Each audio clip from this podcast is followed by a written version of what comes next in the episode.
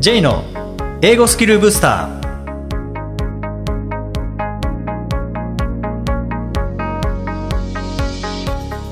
こんにちは J こと早川浩二ですこんにちは、アシスタントのあきです。この番組は旅行や仕事で英語を使えるようになりたい方、TOEIC などの資格試験の勉強をしている方、英語学習へのモチベーションを高めたい方にスキルアップのコツをお伝えしていく番組です。J さん、今回もよろしくお願いします。よろしくお願いしますあきさん突然なんですけども、はい病院って行きますか病院、自分はあんまり行かないんですけど、はいもう子供がなんか病気になったら即行っちゃいますね。うんうんなるほどなるほど。はい。い。であの英語はにい病院ってやったら、なんかこう英語のなんか病ああ、こおうやって悩直みして相もらう談ととかかをそう解ですね決してもらうような。そんなのあったらいいなって思うんですけど。そうですね。はい。で今回はですね、はいそんなイングリッシュドクターおお。として活動されている西澤ロイさんへインタビューしてきました。はい。であの英語が苦手な学習者が持っているそういう考えとか固定観念というのを英語の病に例えおてーでその症状とかはいそれから治療法について伺ってきました、はい。えー今回はイングリッシュドクターの西澤ロイさんにお越しいただきましたロイさんよろしくお願いしますこんにちは、よろしくお願いします。ロイさんまずはあの簡単な自己紹介をお願いしますはい。えっ、と、英語が上達しない原因である、英語病を治す専門家、イングリッシュドクターの西澤ロイと申します。よろしくお願いします。よろしくお願いします。実は以前、はロいイさんのラジオ、西澤ロイの頑張らない英語に出していただいて、で、はい出ていただきましたねはい。あれはもう何年前ですかね。あれ、2016年だと思います。おーあ結構前になります。そんな時間経ったんですね。そうですね、はい結構前ですね。ですね。で、実は、あの、ロイさんのラジオ出していただいたのが、まあ、そもそも僕がポッドキャスト番組やろうと思ったきっかけの一つマジですかなんですよ。え、パクってくれたんですかそうそうなん ですよ。うわーこれすごいいいなしかもインタビューとかっていいなって思ったのがおー実はきっかけでそうなんですかはい、そうなんですよ、まあ、そこからスタートまで少し時間はかかったんですけども本当にあの楽しかったっていう思い出があっておーこれやろうというふうに思いましたでロイさんもいろんな方にインタビューされてますよねそうですね、もう100回以上やってて、ゲストさんさっき数えたら70人超えてました。 70人例えばどんな方えっ、と、有名な方だと、例えば、えっ、と、橋本美穂さんって、橋本美穂さあんの通訳の方でああ、はいのピコ太郎とか、はいはいはいフナッシーの通訳している方とかふなっしーに通訳が必要なんですかねえっとあれはあの特派員協会みたいなところではい喋る時に、うんうんだから外国人のプレスを前にしてあー喋った時の通訳とかですね、はいあなるほどなるほどはい、 あの普段はとん飛んでしあの走ってみたいなところの通訳じゃ ないですでよはね、ないですではないですねはい他には例えば、例えばえっ、と吉田ソースあはいはいの吉田純喜会長とかえー、あとは脱菜の桜井会長はいはいはい英語と絡んでまあ、あの英語を使って活躍してる方とか、はいまあ、教えてる方もいろいろうんうんうん本当お呼びしてますけど、最近はこういろいろと英語を使って実際になんかやってる方とか、え例えばボストンではい行列のできるラーメンをやってる方とはいかはい、はい、いろいろお呼びしてます。面白いです ね、えーちょっと今日その話ではなくて、 はい 今日はですね、まあ、逆インタビューみたいな感じでいろいろ伺いたいんですけども、ありがとうございます。まあ、ロイさん、イングリッシュドクターということで、いまあ、いろんな方と出会われてると思うんですよね。はいで、その英語学習者の中にはびこるあの英語病っていうんですか、うんうんうん病にはどんなものがあるんですか、えっ、とですね、まあ、代表的なのを挙げると例えばエゴイヤ病エゴイア病。英語嫌っあーっていう、はいまあ、英語嫌いとか、はいはいはい英語が苦手とか、うんまあ、そういうエゴイヤ病とかあとは例えばアイキャント症候群、 I can't 症候群。はい、できないっていう。そうですねみんな英語ある程度できるのに、はい、 I can't speak English ってわざわざ英語で言うわけで すよ確かにどれだけ喋れるんですかあなたみたいなあーだってスペイン語で私スペイン語喋れませんって言えますかと、もうそうですよねロ。シア語でどうですかとはい、言えないじゃないですか、それなのにスムーズに「I can't speak English」は言えると、そうそうそうレベル高いですよねそうですよね、うん言えてますもんねはい喋れないと流暢に言えてますもんねそうそうそうそう とかはいあとは例えば英会話だと多いのが、うん直訳スピーキング病直訳スピーキング病あの、まあ、日本語を英語喋るときに日本語に訳してこう理解してるので、はい英語喋るときも直訳でこう考えて、うんうんうんでそうすると直訳で英語にできないことって結構いっぱいあるんですよね、はいはいはい単語知らなかったり、はいそもそも英語にそういう表現がなかったうりとか、んで喋れなくなはいるみたいな方が多いですね、おーそれってなんででしょうね理由ってあるんですか、うんともう無意識に直訳が癖になってるんだと思いますあねー日本語で考えてはいそれを直訳しようとするっていう、そうですねうんですしその、うん、とその単語を探そうとしちゃうみたいあな例えば「彼は頑固だ」って言った時に「はいはい頑固頑固ーええ」ーみたいあにりますねそうその単語を探すと見つかんないんですよね、そうですすよねはい、あーその場合こうどうやって治療したらいいんですか僕頑そ固こがは見つからない場合、まあ、発想法をお伝えするんですけど、はいうん英語ってあの主語が来て次に動詞が来る言語ですよね、はいなので動詞で考えましょうおーとだからやるやらないで考えたらなんて言いますかってやりますねあやるやらないで考えるそうですねじゃあだから頑固っていう例えば頑固はなんだ形容詞なのか名詞なのかわからないですけど、そうではなくてその頑固っていうのを動詞に変えてしまうそうですねでだからやるかやらないかそうじゃあ頑固な彼は頑固ですって言った時、はい彼は何するんですかもしくは何しないんですかって考えてもらうんですよおー頑固な人って何をするかしないかうん、何をするんですか頑固の人って考えを変えないとかあそうですね変え変えないとか、うん話聞かないとかああなるほどとかなんかあと自分流のやり方持ってるとか、うんうんうんまあ、多分いろんな言い換えができますよねあー確かにその頑固をプラスに言いたい場合とマイナスに言いたい場合でまた言い方変わりますもんねそうですね、うん例えば話人の話全然聞かないといえば「He doesn't listen to other people」とか、うんまあ、マイナスな感じになりますし、はい自分のやり方を持っているだったらまたそういう言い方がそうですできますもんね。なるほど頑固を100%対応する英語を探すんじゃなくて、はい何をするかしないかでそうですうん、話していく。そうなんですよおーで、まあ、頑固なっていう形容詞で、スタブンとかありますけど、うん He's stubborn って言って、はい言ったところで、話が終わっちゃうじゃないまであすか。確かにそれはもっと具体的にやっぱり解説できた方がいいわけですよ。そうですねスタボンって言っても、うん、スタボンのニュアンスって多分聞く人それぞれ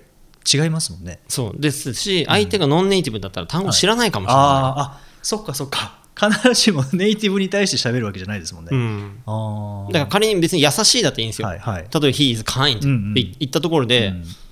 So とか、確かに How, how is he kind?、うんどんな風にって言われたら、やっぱり説明できないといけないので、あだからやっぱりこうやるやらないで考えるっていうのは大事な発想だと思いますね。ねそうですね確かに形容詞1個だと The flies 例えば「flower is beautiful」って言ったところで、うん通じないですもんね僕は見てるから分かるかもしれないですけど、うんうんうん見てない人には、うん The flower is beautiful 通じないですもんね、うんうんうんえどうビューティフルなのってまあ、なんとなくわかるけど、うんそれでみたいになっちゃうじゃないでですすか。よね。うんでこうでこうでこうでだから僕はみたいなうん感じで喋っていく。そうですね。ななんか日本人ってなんか一言でまとめやすいんですよ。そうですね。例えば、はい。え昨日ラーメン食べました、はい美味しかったうん。以上みたいな、はいは いはい。美味しいの一言でまとめちゃうんですよ。あー何が乗っててそうそうそうなぜ美味しかったのかとかそうそうそ歯ごたえとかまでは言わない。う。だったり何分待ったとか、いろいろこう語ってもいいじゃないですか。あーそうですね。そういう意味ではあの結論から言わないどころか結論だけ言って終わり。そうその結論も曖昧という かなんか抽象的なんですよ、はいはい。だからなんとなくわかるけどうーんみたいになりやすいのでっていう感じで、はあいーそっかそうすることによって喋れないっていうふうに思ってる人も、うん実は喋れるっていうそうですねだからそこは発想法の問題だと思うのでんだからまあその英語病を治す時にメンタルとか発想法とか結構そういう考え方的なうんところが多いと思いますねじゃあ英語力に問題はないんですね、ないとは言わないですけうどん英語力よりもうんそれ以外のところが問題があって、はいあーそっちがボトルネックになってることが多いと思いますね。じゃあ結構すぐ治療はできてしまうそうといでうこすとねですね。うえーん、そのさっきのエゴイヤ病ですか、はい英語が嫌だってこれは治療法あるんですかエゴイア病は、まあ、その原因が何かによるんですよね、だから、えー、と例えばなんか暗記がいっぱいありすぎて嫌だとか、はいはいはい。英語がわけわかんないって思ってる人にはいや英語ってこういうふうにできてるよっていうのでなんかこうわけがわかるものになると、うんうんあ嫌わなくていいんだみたいな感じで解けてくんですよなるほど。わからないから嫌いっていう。だった方もいりらっしゃこはういもともと例えば勉強が嫌いでうん英語が嫌いって人もいるしだからその嫌った理由もいろいろあるじゃないですかそうですね。例えば先生がはい、そうそうそううんうんで例えば先生嫌だったはい。時に、でも今その先生に習わないで すよね えだったら嫌わなくていいんじゃないですかって言ってそれで済む人もいるしあそれだけで解けていくんですね。あ確かにって言ってああ、そうそれは確かにその先生が嫌いなだけだわっ 英語関係ない。 てそう他の教科だってそうだったじゃんみ たいな物理も先生が嫌い嫌でねみたいなのあるじゃないですか、はいはいはい。そういうケースもあるしおーもうちょっと根深い場合もあるしうんそれは本当ケースバイケースですね、えーじゃあまあなんか病は病でもこれただのこう呪縛みたいなうん場合もあるってことですよね。ありますねああ面白いですね。であの実際のこう医療はいの世界でも、はい多分こう一般に普及している情報とか知識が、うんうんうんおそらくドクターから見たらいや全然違うのになみたいなのってあると思うんですよね。あー例えははばうーんなんだろうこう食事の仕方とか、うんうんうんこれは体に悪いって言われてるけど実は良かったりとか逆にこれ体にいいって言われてるけど実はそんなに良くなかったりとかってあると思うんですけどなるほどイングリッシュドクターのロイさんからご覧になって、うんうんこの英語の世界において英語学習の世界においてなんかそういうなんかみんなそう思ってるけど本当は違うのになみたいなのってなんかありますかありますねありますかあの特に思うのはリスニングはいなんですけど、うんうんあの世の中で売れてるというか有名なリスニングのノウハウって大体音の変化に対応しましょうってものなんですよ。はいはいはい音がこうつながったり落ちたりして、その変化がわからないから聞き取れないっていうことを言う人がすごく多いんですよね。うんうんであとはまあ発音練習しましょうとかっていうのも結構あるじゃないですか、はいでまあそれは正当なんですけど、はい僕はそのそれよりももっと前というか、うんすごく大事なところが抜けてるなと思っていて、はいそれが音と向き合うことなんですよ音と向き合うあの日本人って僕は左脳リスニング病って呼んでるんですけはいど、また新しい病気が はい左脳リスニング病左脳リスニング病っていうのがあって、あの左脳をよく使うんですよ癖があるんですよ、うーんでこれ実際に脳科学的な実験であるんですけど「はいあー」っていう母音これ母音ですよね「うんうんあーってはいはいこの音を聞かせた時に脳がどういうふうに反応するかっていうのを調べた結果、はいアメリカ人は右脳がは反応するんですよ活性化するんですよすで右脳というのは音楽脳はいはいと言われていてだから音楽聴く時は右脳を使うんですねうーんそれは日本人だって音楽聴く時は右脳で聴いてるんですうよんでアメリカ人は「あー」っていう音を右脳で聞くんですけど、うん日本人は左脳を使うんですようーん文字として理解するってことですかえっとですね、左脳の特徴は、そのデータの処理量が少ないので、右脳だったら丸ごとそのまま聞くことができるんですけど、はいはい左脳は全部丸ごと聞けないので、うん記号に置き換えたり、うん近いものに置き換えるとか、うんデータ量を減らすんですよ。うんうんだから例えば、鶏、なんて鳴きますコケコッコ そうそう、それってもう記号化してあるんですよね。まあ確かに本当は、えーえーえーみたいな、はいはいはい確なんかの音なんです よ。かにでそういうのを聞かせて今、は何聞こえましたって言ったら「コケコッコー」っていう人はうん左脳で聞いてるんですよ。うーんコケコッコーという記号に切り替えてるんですよ、はいはいはいだから元の音を聞いてなかったりするんですよ。なるほどで今の真似してって言ったら「ええ聞いてなかった」みたいにあーなるんですよねはいそれと近い感じで英語聞いた時もその意味を考えたり、その前後関係から推測したりとか、うんなんかこれ今「あ」ってなんか動詞がこうだったから今の複数形だったに違いないとかいろんなこと考えながら聞いちゃってるんですよう。ーんだから音を聞いてない人がすごく多いんですよ。なるほどでもそうするともう英語早すぎてその判断の仕方だと、うんもう英語早すぎて分かんなくなりますもんねいや音も聞いてないしいやでもですねあのトイックの高得点とか取ってる人ではいも意味考えていろいろ頑張ってる人いっぱいいるんですよ。おおでそういう人ははい生の英語になるとその壁にぶつかって聞き取れなくなるんですよ、確かにトイックの英語って実は遅いですもんね。うん、そこまで速くないじゃなでいですすかよね。はい。そうでだからニュースだったり、うん生のスピードになるとついていけない人っていうのは、うんその差のリスニング病の可能性がすごく高くてなるほど。でそこを誰も教えてくれないんですよですね。だから僕これ本当にイングリッシュドクターとして伝えたいと思ってるんですよ、ねはい。ななんか直し方あるんですかあのそのなんですかねだから音と向き合うという意味でまず意味を考えないとかうーんで本当に音と向き合って音だけに集中して聞かないとはい耳って鍛えられないんですけど、あーで皆さん頑張ってリスニングするんですけどその音に意識がいってなくて意味とか考えちゃうんで、うん。耳のトレーニングにならないケースが多いんですよああ、なるほど。だからあんまり伸びなかったりするんですよねねなので僕はあの、まあ、例えば本とかでも書いてるんですけど、はそのトイックの問題だったら、うん。あのまずあのパート1とかパート2とかって文短いじゃないですか、うんうんうんあれを書き取ってくださいとディクテーション。ディクテーションですねはい。はい、で書き取ってで答え見比べてみたら、それで結構違ってたりとかするんですよああ、そうか。その時は意味を考えずに音だけ。音だけで聞いて、まあ、意味考えちゃうかもしれないんですけど、うんまあ、癖になってるとなかなか抜けないので、うんはでもまず音と向き合うという意味で、はそういうことからやるとそっか。ディクテーションの良さは音と向き合えるってとこなんですね。そうですねごまかし聞かないとか、そうですよね。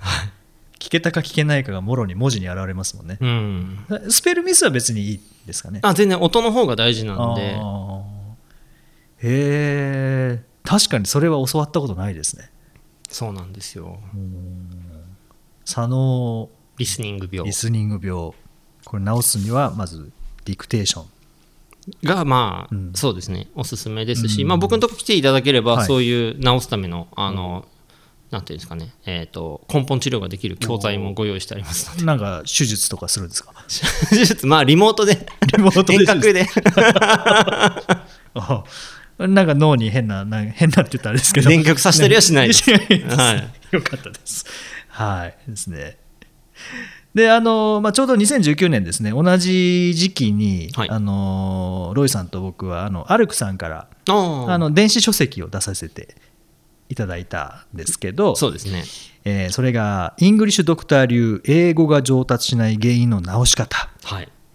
こちらは今回と同じようなお話が載ってる感じですかねそれもっと詳しいお話です かねそうですね、えっ、とケース1から10まであるんですけどおーエゴイヤ病とかさっき言ったはいエゴイヤ病とか、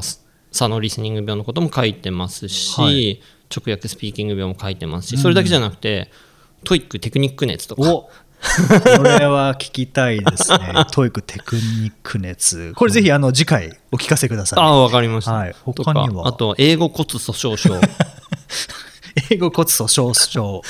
これはなんか英語骨がボロボロなんですかそうですねかその英語リーディングの時に特に骨格をつかまないと、はいリーディングってできないじゃないですか、はいはい文の骨格みたいうんうんうなん構造をつかむそこが弱い人が多いので、なるほど。それが英語骨粗鬆症ですねおーとかあと単語を覚えられないっていう記憶音痴症とか記憶音痴症これは直し方知りたい人多いですよねうんまあ、そんないろんな、はい、英語病のお、ーまあ、原因と治し方はいについて語ってる本ですうね。んこれはどこで購入できますかねこれあの Kindle はい専用なので、うん Amazon で、 Amazon ではい、はいあのご興味ある方はぜひ、えー Amazon でイングリッシュドクター流英語が上達しない原因の直し方はい、はいロイさんのお名前で検索しても出てきますよねそうですねはい西澤ロイで、あのサバは難しい方なんですけど、はいそれで検索していただくのがはいはい早いそかうとで思いすねます。はいありがとうございますありがとうございます。でロイさんの著書にあの「頑張らない英語」っていうシリーズもはい、ありますけどもあの英語って頑張らなくていいんですか、えっとですね、はい、まあ頑張らないってうんうん努力しないという意味ではないんですよ。うーんうん正しい努力をするというか、はい無駄な努力をしないというか。うあの余計に力まないとーいうか、んそういう感じのイメージですかね。あーこれも興味ありますね ぜひあの次回「頑張らない英語」それから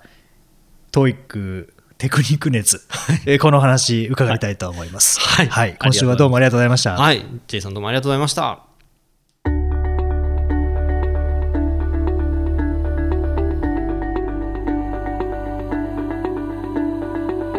Useful expressions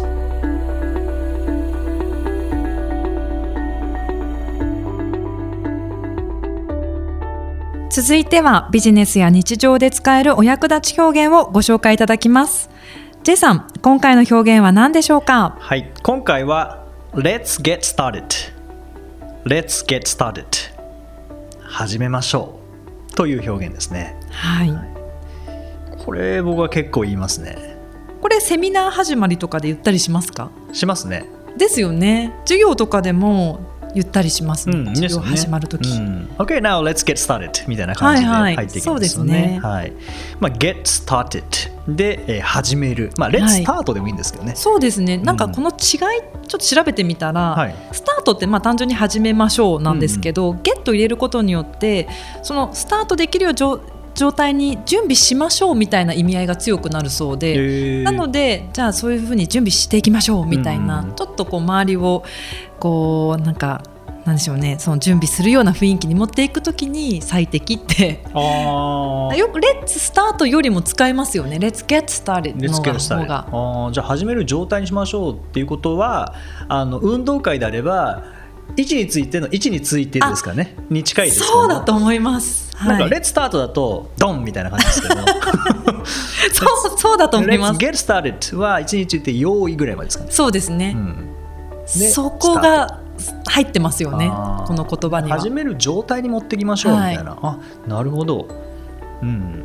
面白いですねそう考えると面白いですねゲット一つ入るだけで、そうですね。うんなんかあの着替えるとかもちょっとまあ違う表現ですけど、はい get dressed、うんうん get 入ると、はいその着替えるその着替え服を着替えてまあそういった状態にするっていう、うんうんなんかこう動作が入りますよね。はいはいゲットも面白いですねそうですねこ得るっていうだけじゃなくて、はいもらうっていうだけではなくてその状態に持っていくっていうそうですうね。うんん、ですね。あとこれ「レッツ何々」っていうのよく使うのは、まあはい会議なんかでもよく使うかなと思うんですけど「Let's move on to 何々とかですね」それもいいですよね。うんじゃあ次何々に行きましょうみはたいいな感じで、例えば会議だったら「Let's move on to the next topic 次のトピックうにん移りましょ」ですねまあ、です Go ね on でもいいですよね「Let's go on to the next はい topic」でもいいですけどね、まあ、トイ君もあの問題冊子に「Go on to the next page っていうのがありますけどね」絶対皆さん聞いてるはずですよねはい、そ Go れ on to the next page 次のページに行ってくう。だ見さいてください。ですね。これまあ go on でも move on でもいいですよね。はいまあ move on の方がこうこう動きがあるようなあるよそうんななイメージですからね。はい。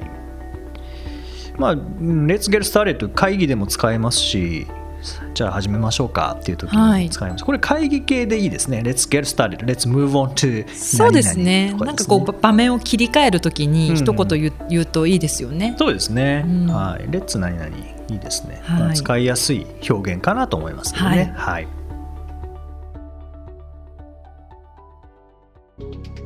第11回をお送りしました。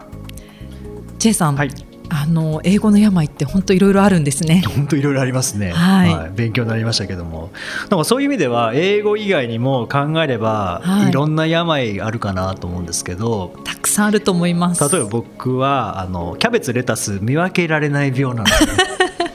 それあの8歳の息子も同じこと先週言って ました。仲良くなれそうですねなんかキャベツレタスわかんないんですようーん。じゃあどっちが好きって聞かれてもわからないど。っちが好きとかもないですね そっか好きってことがないですもんね。 そもそも。うんそうあと焼き鳥の種類わからない病とかそうなんですか。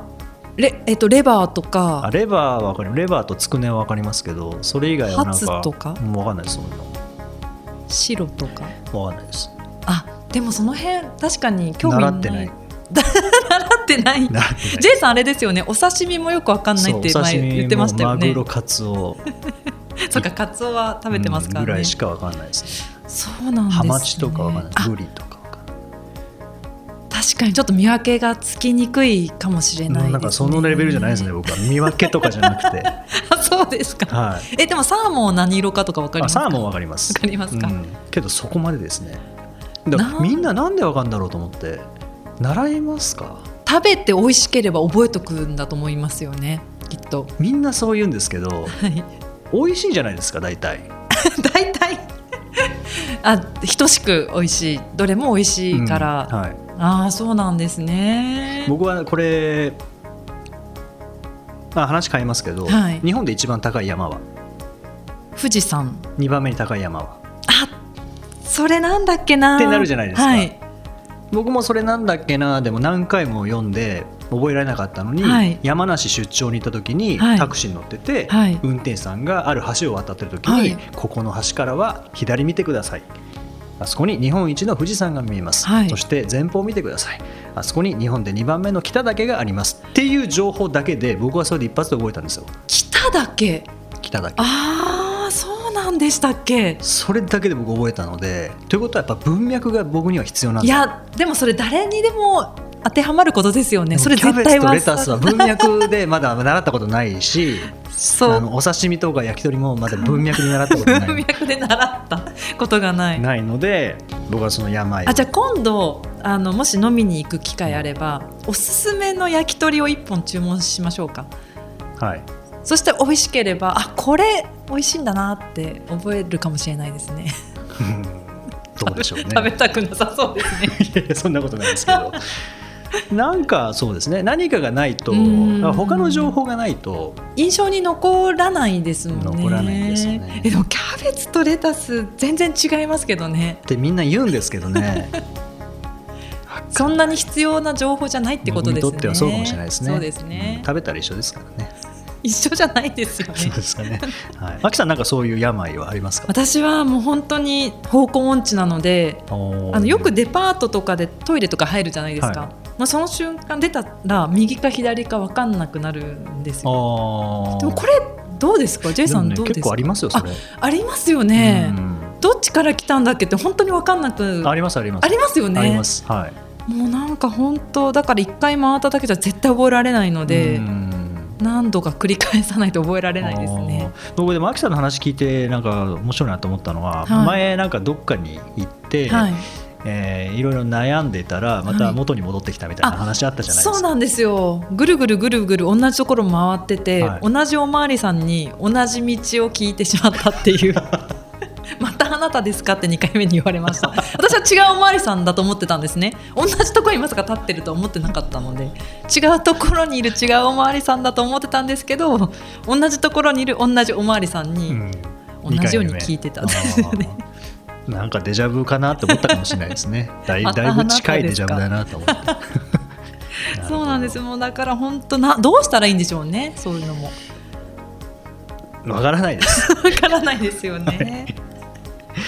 まあでも人それぞれなんかそういうのってあるかもしれないですよありねま。すねははいい。で人それぞれそういうのがあって、それぞれの解決法が多分あるはずなので、それを探していくとそうですいねう。感じですかね。はい。はい。さて、この番組ではリクエストやご感想をお待ちしています。メッセージは J さんのウェブサイト J's ブースターステーションにお問い合わせフォームがありますのでお気軽にお送りください。また、毎日配信の単語メール、ボキャブラリーブースターの購読もおすすめです。J さん、今週もありがとうございました。どうもありがとうございました。Thank you for listening. See you next week.